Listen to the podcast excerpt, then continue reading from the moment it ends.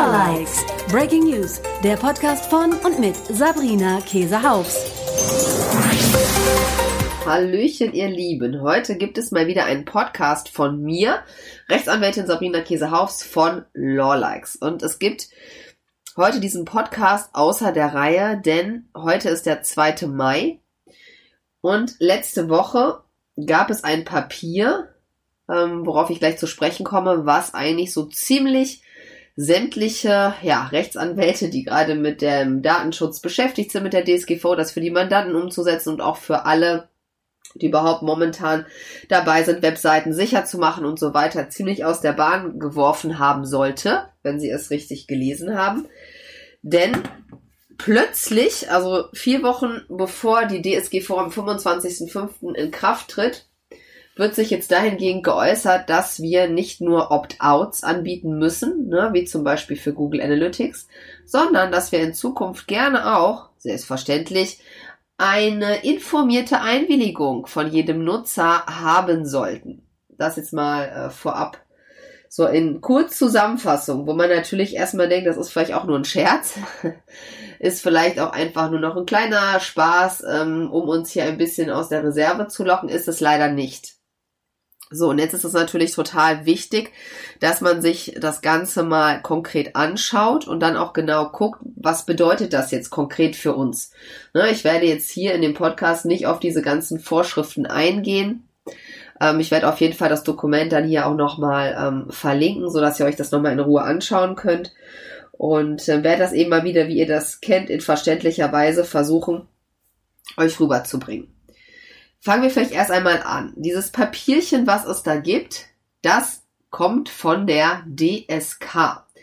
Das ist die Konferenz der unabhängigen Datenschutzbehörden des Bundes und der Länder. So, das ist im Prinzip ja ein Zusammenschluss, kann man sagen, eine Art Gremium, wo sich Leute zusammensetzen. Und zwar sind nicht irgendwelche Leute, sondern das ist der Bundesdatenschutzbeauftragte, das sind die Landesdatenschutzbeauftragten sämtlicher 16 Bundesländer und der Präsident des Bayerischen Landesamtes für Datenschutzaufsicht ist auch mit dabei. Ja, das heißt, es ist jetzt nicht eine einzelne Behörde, die jetzt hier etwas macht, sondern die setzen sich dann zusammen und sagen so, was machen wir heute für einen Beschluss, worüber sprechen wir? Und dann haben sie sich am 26. April überlegt, wir sprechen heute mal über die Anwendbarkeit des Telemediengesetzes nach dem 25. Mai. So, was ist aber mit diesem Telemediengesetz los? Also, momentan ist es ja so, ich werde ja auch gefühlt jeden Tag fast gefragt, Sabrina, in Bezug auf diese Cookies, ne, sieht man ja schon manchmal, muss man da irgendwie ein Einverständnis der Leute haben oder reicht das, wenn ich darauf hinweise und derjenige sozusagen sagen kann, ich möchte nicht getrackt werden. Bislang ist das so, dass das in Ordnung ist, denn die Cookie-Richtlinie ist nicht in deutsches Recht umgewandelt worden. So, Richtlinien gelten nicht unmittelbar in den Mitgliedstaaten, sondern die müssen eben umgesetzt werden, im Gegensatz zu der Verordnung, ne, die uns am 25.05. ja dann auch hier ereilen wird. So, das ist der Stand bislang und ähm, sozusagen die Norm, die das auch eben sagt, ist der 15 Telemediengesetz und das ist in Absatz 3. Da heißt es nämlich, der Diensteanbieter, also wir sind das, ne, der eine Webseite hat, darf für Zwecke der Werbung schon mal cool, der Marktforschung oder zur bedarfsgerechten Gestaltung der Telemedien, ne, also damit die Seite schick aussieht und damit bestimmte Funktionen gehen, Nutzungsprofile bei Verwendung von Pseudonymen erstellen, sofern der Nutzer dem nicht widerspricht. Und das ist diesem, dem nicht widerspricht, sozusagen das Opt-out. Ne?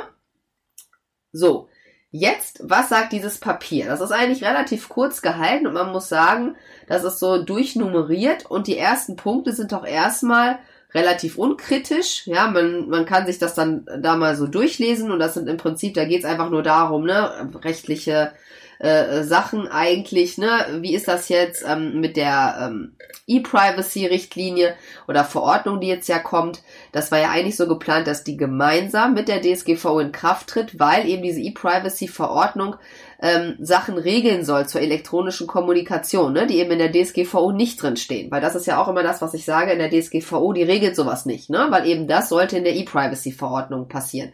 Jetzt ist es aber so, dass eben sich diese Gesetzesgeschichte mit der E-Privacy-Verordnung total verzögert hat und davor 2018 da gar nichts passiert und wenn wir Glück haben, vielleicht 2019 oder auch später. So, und jetzt haben die sich gedacht, gut, ne, wenn das jetzt mit der E-Privacy-Verordnung nicht so knapp, äh, klappt, dann gucken wir mal, wie wir das anderweitig hinbekommen und sagen jetzt im Prinzip erstmal, was auch völlig okay ist. Ne, ab dem 25. Mai wird die DSGVO gelten und die geht grundsätzlich erstmal allen anderen Regelungen vor. Also auch dem Telemediengesetz. Ja, weil eben es gibt zwar Öffnungsklauseln in der DSGVO, das bedeutet, dass jedes ähm, Land letztlich eben auch nochmal Regelungen selber treffen kann, ne, wo die DSGV das vorschlägt ähm, oder zulässt. Ähm, da hat aber der deutsche Gesetzgeber sozusagen keinen, äh, ja, es nicht genutzt, weil man natürlich wahrscheinlich auch noch davon ausgegangen war, gut, das macht dann schon die E-Privacy-Verordnung. So, damit ist auch nochmal alles klar. Das heißt, das ist in Ordnung, ne, dass das in Ordnung äh, ist, dass sozusagen die DSGVO hier vorgeht. Das bedeutet also, da haben wir nur noch die DSGVO und das Telemediengesetz ist jetzt weg. So. Dann wäre das so im Prinzip, dass eigentlich sich gar nicht so richtig was ändern würde, weil dann hätte man einfach keine Vorschrift, die gerade dazu was sagt. Ne, dann würde man ja vielleicht sagen, ja, ist ja auch nicht so schlecht, ne, wenn die DSGVO da nichts sagt. Und wir haben ja gelernt, wir dürfen personenbezogene Daten ja verarbeiten, wenn wir eben eine Erlaubnis haben. Die stehen alle in Artikel 6. Das sind zum Beispiel Verträge, ne, vorvertragliche Geschichten, Einwilligung natürlich, aber auch berechtigtes Interesse. Und das ist ja auch das, was wir vielfach jetzt lesen, dass die Leute auch sehr stark suggerieren, die ganze Zeit, boah, dieses berechtigte Interesse, ne, das ist super, das ist wie so ein Auffangnetz, ne. Alles, was wir sonst nicht begründen können, ist für uns Unternehmer berechtigtes Interesse. Und da war ich ehrlich gesagt eh schon immer so ein bisschen zurückhaltend, wo ich dachte, ah, diesen berechtigten Interesse, ne, weil in den Kommentaren, das ist man sich natürlich auch nicht einig, auch teilweise steht, dass das sehr zurückhaltend nur angewendet werden soll. Gut. Das heißt, diese Möglichkeiten haben wir ja grundsätzlich, dass wir sagen können, gut, ist ja fein, in der DSGV, da haben wir ja Grundlagen, ne, die uns auch weiterhin erlauben, dass wir eben tracken dürfen auf der Seite, ne, wenn wir es eben erwähnen, in der Datenschutzerklärung, so wie wir das kennen, und wenn wir sagen, pass auf, wenn du keine Lust hast, getrackt zu werden, kannst du hier ein Opt-out setzen, und dann wirst du ab jetzt, wenn du das gemacht hast, nicht mehr getrackt. Und jetzt kommt das Entscheidende. Jetzt sagt die DSK in ihrem super tollen Blatt unter Punkt 9, ja, also erstmal sagen die auch noch ähm, ganz klar, so wie ich das auch gerade gesagt habe, ne, es gibt verschiedene Möglichkeiten, ne, die hier als Rechtsgrundlage zu, letztendlich auch auf die das gestützt werden kann, sagen auch hier ähm, das berechtigte Interesse und so weiter. Und jetzt kommt es, jetzt sagen die, ich zitiere, es bedarf jedenfalls einer vorherigen Einwilligung beim Einsatz von Tracking-Mechanismen, die das Verhalten von betroffenen Personen im Internet nachvollziehbar machen und bei der Erstellung von Nutzerprofilen. Das bedeutet, dass eine informierte Einwilligung im Sinne der DSGV in Form einer Erklärung oder sonstigen eindeutig bestätigenden Handlung von der, vor der Datenverarbeitung eingeholt werden muss, bevor der Cookie platziert wird bzw. auf dem Endgerät des Nutzers gespeicherte Informationen gesammelt werden. What? So, was sagt uns das jetzt genau? Also, die sagen jetzt hier ganz klar, du brauchst eine vorherige Einwilligung. Bei Tracking-Mechanismen, welche das sind, sagen die uns nicht. Ne? Die sagen, und wenn eben Nutzerprofile erstellt werden, welche das sind und Beispiele sagen die uns hier auch nicht. Das heißt, jetzt natürlich die erste Frage, für was gilt das überhaupt? So, sie sagen jetzt aber definitiv, bevor der Cookie irgendwas macht, bevor die, wie die Techniker mal sagen, feuern, brauchen wir schon eine Einwilligung. So. Und alle, die ja schon länger auch mir folgen, wissen, wir haben dazu auch schon relativ oft uns geäußert oder ich mich auch, was auch den geliebten, von euch viel geliebten Facebook Pixel angeht mit der Custom Audience, dass es hier momentan und ohnehin schon strittig war, ob man den überhaupt anwenden kann, weil der Facebook Pixel eben feuert, das heißt, er sammelt Daten und du kannst sozusagen gar nicht verhindern, dass er Daten sammelt, ne? weil das macht er eben von sich aus und technisch geht es eben nicht, dass man, selbst wenn man es wollte, ja, und selbst wenn man wollte, dass die Leute eine Einwilligung für abgeben, dass es einfach nicht funktioniert. So. das ist jetzt genau das Problem, was sicherlich bei vielen Tools jetzt so sein wird, dass das auch gar nicht einfach mal so geht. Ne? Dass wir nicht einfach in den Tools rumfummeln können und können sagen so, ähm, Moment mal, du darfst hier aber gar nicht äh, schon irgendwie was erheben, ne? sondern erst, wenn hier die Einwilligung eingeholt wurde. Und dann kommt noch der zweite Hammer, eine informierte Einwilligung. Ja, eine informierte Einwilligung bedeutet, dass wir den Nutzer umfassend aufklären müssen, in was er einwilligt. So, wie geht das? Eine informierte Einwilligung. Da musst du natürlich wissen, was passiert jetzt ganz genau mit den Daten. Wissen wir, was genau mit den Daten bei Google passiert? Wissen wir, was genau mit den Daten bei Facebook passiert? Nein, wissen wir nicht. Ja, das sind wieder völlig, äh, das kann man gar nicht anders sagen, wirklich weltfremde Ansichten hier, die ja, weiß ich auch gar nicht, wie solche Meinungen da zustande kommen, die nichts mit der Realität tatsächlich zu tun haben und vor allen Dingen nichts mit unserer Realität als Online-Unternehmer. Ja, weil, wie sollen wir das machen? Keine Ahnung, ist auch super, sagen die uns auch nichts dazu, ne? Also hier werden die Sachen einfach mal so beschrieben, wie sie sich das hier so nach dem Motto, wünscht dir was, wie sie sich das wünschen, ne? Also das müsste so sein, weil, und jetzt kommt die, immerhin eine kurze Begründung, weil die sagen, ja, das muss so sein, weil das ja in anderen EU-Ländern auch schon so ist, mit der E-Privacy-Richtlinie, die wir gar nicht umgesetzt haben. Ja, jetzt haben wir sozusagen das Pech, dass wir uns jetzt danach richten sollen, weil das damals nicht in deutsches Gesetz umgewandelt wurde. Ja, ist ja nicht unser Problem gewesen. Jetzt sollen wir plötzlich, ja, im Sinne von einheitlichen europäischen Regelung uns daran halten. Was sagt das jetzt aber ganz konkret? Also, grundsätzlich ist das so, dass natürlich es ein berechtigtes Interesse aus meiner Sicht gibt an manchen Stellen, dass man eben weiterhin auch tracken darf und auch Cookies setzen darf. Ne? Es gibt natürlich Cookies, die sind erforderlich für die Seite und sind erforderlich dafür, dass jemand ähm, in einem Shop etwas reinpacken kann, in den Warenkorb beispielsweise. Ne? Da haben wir dann natürlich noch zusätzlich den Vorteil, dass hier ein Vertrag zustande kommt. Das heißt, dann sind wir sowieso schon mal den, aus dem Schneider und können da natürlich auch tracken wenn jetzt jemand etwas schon mal in den Warenkorb gelegt hat, ne, oder sich Sachen länger angeguckt hat, dann kann man natürlich sagen, ha, das ist vielleicht schon so ein bisschen vorvertraglich. Dann dürfte man den aber erst dann tracken, wenn er das tatsächlich getan hat. Wie sowas umsetzbar ist, keine Ahnung. Ähm, dann besteht natürlich die Möglichkeit, klar zu sagen, du kommst gar nicht auf meine Seite, bevor du mir nicht hier die ganzen Einwilligungen gegeben hast, weil ich es gar nicht letztendlich verhindern kann. Und ich befürchte, oder ich glaube, dass das eine Möglichkeit sein wird, wenn die DSK jetzt nicht mehr zurückrudert, davon ist leider nicht auszugehen, dass sie plötzlich jetzt nächste Woche sagen, wisst ihr was, das war nur irgendwie ein Aprilscherz noch, ein nachträglicher. dass es dann tatsächlich nur so funktionieren wird, dass wir eben nur noch bestimmte Leute den Zutritt zu unserer Webseite ermöglichen können. Weil das, was einfach ein riesen, wirklich also nicht nur ein Problem, sondern wirklich ein Skandal, kann man schon fast sagen, ist, ist, dass dieses Papierchen den Abmann an Welten Tür und Tor öffnet. Ja, weil dadurch, dass das jetzt da so konkret steht, ist jeder Abmann fähig, wenn das jetzt da nicht nochmal irgendwie äh, begründet wird, der Google Analytics benutzt, das in der Datenschutzerklärung stehen hat und sich auf das berechtigte Interesse stützt.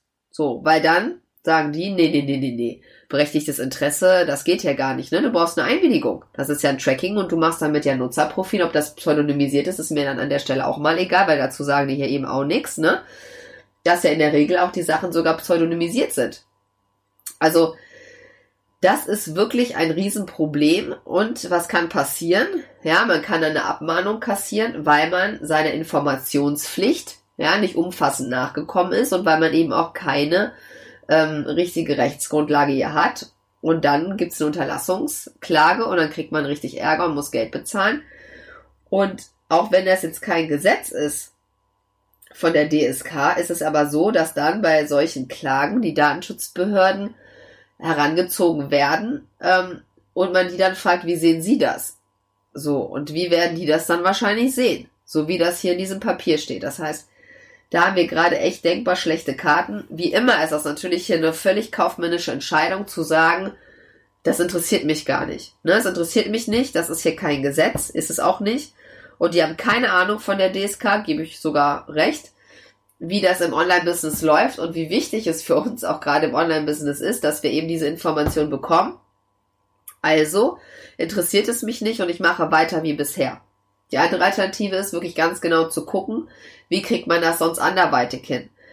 Der Kollege von mir, der Stefan Hansen Öst, äh, der Datenschutzguru, ähm, hat das sehr schön vorgeschlagen. Der hat gesagt, vielleicht könnte man das auch so machen, dass man irgendwie AGB entwirft und sozusagen sagt, also so eine Art Nutzungsbedingung für die Webseite. Ne? Wenn du hier auf meiner Webseite bist, dann stimmst du eben zu dem und den Sachen zu. Da muss man gucken, wie die solche AGB aussehen können. Das könnte auch eine Möglichkeit sein, sind jetzt aber eigentlich auch erstmal nur Vorschläge. Das heißt, die Safe-Safe-Variante ist entweder den ganzen Kram da runterzunehmen, erstmal, ne, ab dem 25.05., damit ein Abmahnanwalt nichts machen kann, oder eben wirklich einen riesen Layer auf die Seite und zu sagen, pass mal auf, bevor du hier auf die Seite kommst, musst du erstmal jetzt zig Opt-ins machen. Und dann eben zu versuchen, na, das ist natürlich auch noch ein bisschen Restrisiko, hier wirklich eine informierte Einwilligung hinzubekommen und sich irgendwas zusammenzuschreiben, so nach dem Motto, ja, Google machen mit den Daten folgendes, Facebook machen mit den Daten folgendes.